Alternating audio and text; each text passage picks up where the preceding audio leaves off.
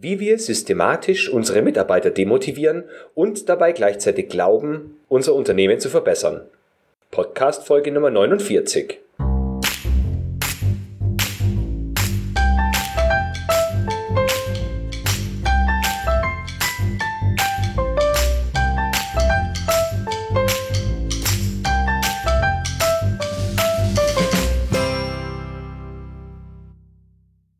Ein enthusiastisches Hallo und herzlich willkommen zur 49. Episode des Podcast Qualitätsmanagement on Air. Die Episode 49 wird gleichzeitig auch die letzte Episode unter dem Namen Qualitätsmanagement on Air sein. Keine Sorge, das Format wird es natürlich auch weiterhin geben. Aber ich habe mich dazu entschlossen, den Podcast umzubenennen. Er soll nämlich gleichermaßen wie der Blog Q-Enthusiast heißen. Durch so eine Änderung ergeben sich noch ein paar andere technische Aspekte.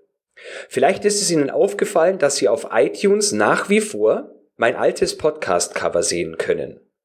Ich nutze für die Zusammenstellung des Feed und zur Übermittlung auf iTunes den Dienst Feedburner und irgendwie habe ich es technisch nicht hinbekommen, dass, obwohl dort das richtige Cover dargestellt wird, auf iTunes auch das richtige zu sehen ist. Deswegen werde ich den Feed jetzt umziehen und auf iTunes eben einen anderen Feed einreichen. Das hat für Sie zur Auswirkung, dass es sein kann, dass Ihnen in Ihrem Podcast-Player, das muss nicht unbedingt ein Apple-Gerät sein, sondern kann auch ein anderes natürlich sein, äh, dass Ihnen vielleicht dort alle Episoden von 1 bis 49 als neu und herunterladenswert markiert werden. Je nachdem, welche Einstellung Sie in Ihrem Player getroffen haben, kann es sogar sein, dass er anfängt, automatisch die Episoden 1 bis 49 selbstständig herunterzuladen. Haben Sie da deswegen ein Auge darauf, wenn es dann in der nächsten Woche, und zwar ist das dann am 10.12.2018, zur Episode 50 kommt, wo dann zum ersten Mal der neue Feed hinterlegt sein wird. Ich werde außerdem die Benennung ändern. Und zwar sind bisher die Episoden so benannt, dass am Anfang QMOA für Qualitätsmanagement on Air und danach die Zahlen 001 für die erste Episode und die 049 für die 49. Episode zu sehen waren. Ich werde das in Zukunft umstellen, sodass die ersten vier Buchstaben wegfallen und Sie nur noch die Zahlen und danach den Namen der Episode sehen werden. Sie werden außerdem ab dem 10.12. auch ein neues Webseitendesign sehen. Inhaltlich ändert sich nicht viel, außer dass ich Blog und Podcast in einen Beitrag packen werde und Sie nicht mehr zwei unterschiedliche Formate für den Blogartikel und für den Podcast finden werden. Ich werde Ihnen in den Show Notes auch ein paar Informationen zum alten bzw. neuen Feed übermitteln, um Ihnen die Umstellung möglichst einfach zu machen. Sollte dennoch etwas nicht funktionieren, können Sie mir natürlich jederzeit eine E-Mail schreiben unter florian.frankel.q-enthusiast.de. Bevor wir zu unserem eigentlichen Thema kommen, habe ich noch eine weitere Sache. Und zwar habe ich ja im November an gleich zwei wichtigen und interessanten Veranstaltungen teilnehmen dürfen. Das war zum einen der Qualitätsmanagement-Kongress, der vom 6. bis zum 8.11. stattgefunden hat, und zum anderen das QM-Meetup der Lebensmitteltechnik Deutschland am 21. November. Beide Veranstaltungen waren sehr gut besetzt und ich fand es super, dass ich dort meine ersten Fachvorträge halten durfte. Ganz besonders gefreut habe ich mich aber darüber, dass insgesamt sechs Personen zu mir gekommen sind, ich sie habe kennenlernen dürfen und erfahren habe, dass sie regelmäßige Hörer meiner Podcasts oder Leser meiner Blogartikel sind. Es ist total klasse, wenn man mal mitbekommt, dass man die ganze Sache nicht nur für irgendwelche Personen macht, die man nicht persönlich kennt, sondern tatsächlich Menschen dahinter stehen, die Nutzen aus dem ziehen, was ich mit meinen Inhalten vermitteln möchte. Also ganz herzlichen Dank an diejenigen, die mich an diesen Tagen angesprochen haben. Und ich kann jetzt schon eine Vorankündigung für den November 2019 treffen. Und zwar werde ich an beiden Events wieder als Vortragsredner mit dabei sein. Die Themen werde ich heute allerdings noch nicht verraten. So, jetzt habe ich Sie knapp fünf Minuten auf die Folter gespannt und nun geht's mit unserem eigentlichen Podcast-Thema los. Ich möchte heute darüber sprechen, wie einfach es uns fällt, unsere Mitarbeiter zu demotivieren, obwohl wir eigentlich nur Bestes im Sinn haben. Die Notwendigkeit, diese Podcast-Episode aufzunehmen, hat sich mir dabei förmlich aufgedrängt. Und zwar gehe ich regelmäßig in einer Supermarktkette mit einem großen V im Logo einkaufen und, und zwar vor allem an den Tagen, an denen ich auch ins Fitnessstudio gehe, denn das ist direkt gegenüber. Vielleicht fragen Sie sich jetzt, was mein Einkaufsverhalten mit der Demotivation von Mitarbeitern zu tun hat. Das kann ich Ihnen gleich erklären. An den Tagen, an denen ich diese Supermarktkette besuche, habe ich meistens die Pfandflaschen mit dabei. Ich packe die Pfandflaschen in eine transparente Kunststoffkiste. Diese Kunststoffkiste kommt dann in den Einkaufswagen und mit dem Einkaufswagen fahre ich zunächst zum Pfandautomaten. Ganz normal gebe ich dort die Pfandflaschen auf und erhalte den Bon zurück. Danach gehe ich wie die meisten anderen Menschen auch durch den Supermarkt und räume meine Einkäufe in den Wagen. Wenn ich dann an der Kasse stehe, nehme ich meine Einkäufe und lege sie nacheinander auf das Kassenband. Es befindet sich in meinem Wagen zu diesem Zeitpunkt nur die transparente Kunststoffkiste. Wenn ich dann ganz vorne an der Kasse angekommen bin, dann bittet mich die Kassiererin in diesem speziellen Supermarkt meist, dass ich meine Kiste hochhebe, damit sie auf eine Nummer schauen kann, die sich am Boden des Einkaufswagens befindet.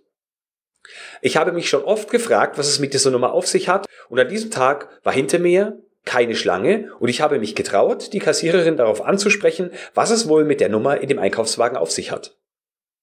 Ich habe mich auf zwei mögliche Erklärungen gefasst gemacht.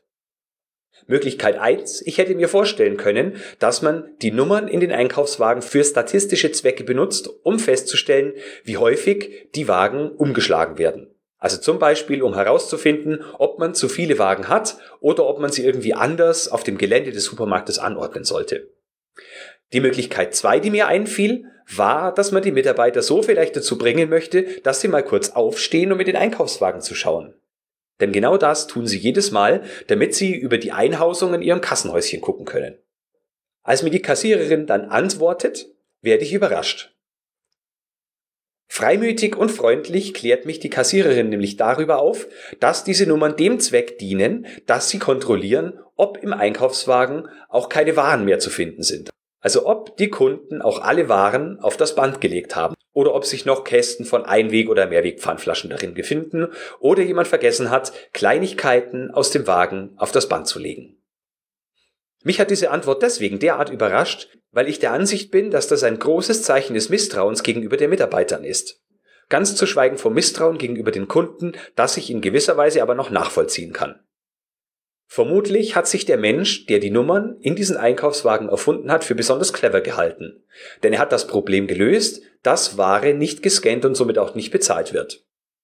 Nun kann ich mir vorstellen, dass dieses Problem tatsächlich existiert und deswegen diesem Supermarkt auch signifikante Mengen an Geld jedes Jahr verloren gehen.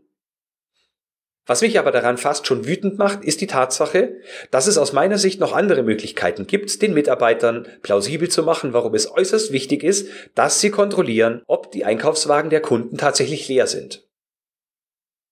Ich bin der Meinung, ohne es genauer zu wissen, dass dieser Supermarkt seine Mitarbeiter nicht ordentlich schult und ihnen bestimmte Dinge auch nicht näher zu äh, erklären versucht. Auch aus anderen Supermärkten hören wir ja immer wieder Schauergeschichten, wo zum Beispiel Autos von Mitarbeitern kontrolliert werden oder die Mitarbeiter systematisch per Kamera spioniert worden sind. Ich frage mich, ob dem Lebensmitteleinzelhandel nichts Besseres einfällt, als die Mitarbeiter systematisch zu kontrollieren und zu bevormunden. Falls Sie nicht im Lebensmitteleinzelhandel arbeiten, frage ich Sie trotzdem, trauen auch Sie Ihren Mitarbeitern derart wenig zu? Trauen Sie Ihren Mitarbeitern nicht einmal das Kontrollieren von leeren Kisten zu? Und wenn ja, warum nicht? Ich bin der Meinung, wir greifen viel zu häufig zu solchen Lösungen. Mit dem Ziel, dass unsere Mitarbeiter nicht verstehen, warum genau diese Maßnahme denn tatsächlich erforderlich ist. Ich bin der Meinung, dass die meisten Unternehmen nicht genug Anstrengungen unternehmen, um ihre Mitarbeiterinnen und Mitarbeiter weiterzuentwickeln. Und zwar, dass Mitarbeiter auch ein Stück weit unternehmerisch denken und sich über die Konsequenzen bewusst sind, wenn sie solcherlei einfache Dinge nicht tun. Wenn Sie jetzt der Meinung sind, dass Sie das tun müssen, weil Ihre Mitarbeiter es nicht verstehen, wenn Sie Ihnen so etwas sagen, dann glaube ich, dass Sie es Ihren Mitarbeitern entweder nicht richtig erklären oder Sie die falschen Mitarbeiter haben. Wissen Sie, was es in mir auslöst, wenn mir jemand mit solchen Maßnahmen kommt? Ich würde versuchen, dieses System zu umgehen, nur um das System zu ärgern. Die Kassiererin in diesem Supermarkt hat mir noch erklärt, dass es auch, wenn wir ohne Einkaufswagen kommen, eine Nummer gibt, die sie eintippen muss. Sie hat mir außerdem erklärt, dass wenn Sie regelmäßig, wenn Sie den ganzen Tag über nur die Nummer für Menschen ohne Einkaufswagen eintippen würde, dann würde das auffallen, weil per Statistik ermittelt wird, wie häufig wohl Menschen mit und ohne Einkaufswagen zum Einkaufen kommen. Man stelle sich das mal vor. Ich möchte nicht wissen, wie häufig die Mitarbeiter solchen Fragen ausgesetzt sind, wenn sie mal in Anführungsstrichen zu oft Menschen ohne Einkaufswagen bedient haben. Andernfalls frage ich mich, wenn sie solche Fragen nicht gestellt bekommt, wofür ist dieses System dann gut? Ich weiß nicht, wie die Weiterbildungsmaßnahmen im Lebensmitteleinzelhandel aussehen. Ich habe es jedenfalls noch nie erlebt, dass ein Marktleiter wertschätzend mit einer Kassenkraft oder Einräumhilfe gesprochen hat. Möglicherweise findet das auch alles unter vier Augen statt, wenn keine Kunden im Haus sind. Das kann ich nicht beurteilen. Manchmal habe ich aber den Eindruck, dass das nicht so der Fall ist. Zumindest nicht in den Häusern, in denen ich einkaufe. Was ich mit dieser Episode verdeutlichen möchte, ist, denken Sie nicht in erster Linie über technische Maßnahmen nach, wenn es um das Verhalten Ihrer Mitarbeiter geht. Natürlich sind technische Maßnahmen immer dann angeraten, wenn das Problem auch auf einen technischen Fehler beruht. Aber wenn es darum geht, dass Mitarbeiter das richtige Verhalten zeigen sollen, halte ich es für nur die zweit- oder drittbeste Variante, wenn sie mit einer technischen oder einer solchen äh, Hilfsmaßnahme um die Ecke kommen. Denn sie sorgt nicht zwangsweise dafür, dass Mitarbeiter verstehen, warum sie das tun sollen. Die Kassiererin, die ich gefragt habe, die wusste, wohin der Hase läuft und warum sie diese Nummer eintippen muss. Aber möglicherweise versteht das nicht jeder. In Episode 20 habe ich darüber gesprochen, wie wir das Verhalten von Mitarbeitern beeinflussen können. Eine ganz wichtige Komponente dabei ist, dass wir Einsicht erreichen. Unsere Mitarbeiter müssen verstehen, warum eine bestimmte Maßnahme ihrerseits notwendig ist. Denn nur dann haben sie die Möglichkeit, aus eigenem Antrieb heraus die richtige Entscheidung zu treffen und das zu tun, was für sie, ihren Arbeitsplatz und ihr Unternehmen das Beste ist. Zweifellos ist es eine gute Idee, die Einkaufswagen zu kontrollieren, damit keine Waren ungescannt das Haus verlassen. Für mich ist es aber ein entscheidender Unterschied, ob wir unsere Mitarbeiter dazu motiviert haben, dies regelmäßig zu tun, oder ob wir sie aufgrund einer Nummer im Boden des Einkaufswagens quasi dazu zwingen, das Richtige zu tun und sie zu kontrollieren, wenn uns auffällt, dass sie die gemachten Vorgaben wohl nicht einhalten. An diesem Punkt brauche ich wohl nicht speziell zu betonen, dass mir ganz persönlich die Komponente Vertrauen wesentlich wichtiger ist als die Komponente Kontrolle.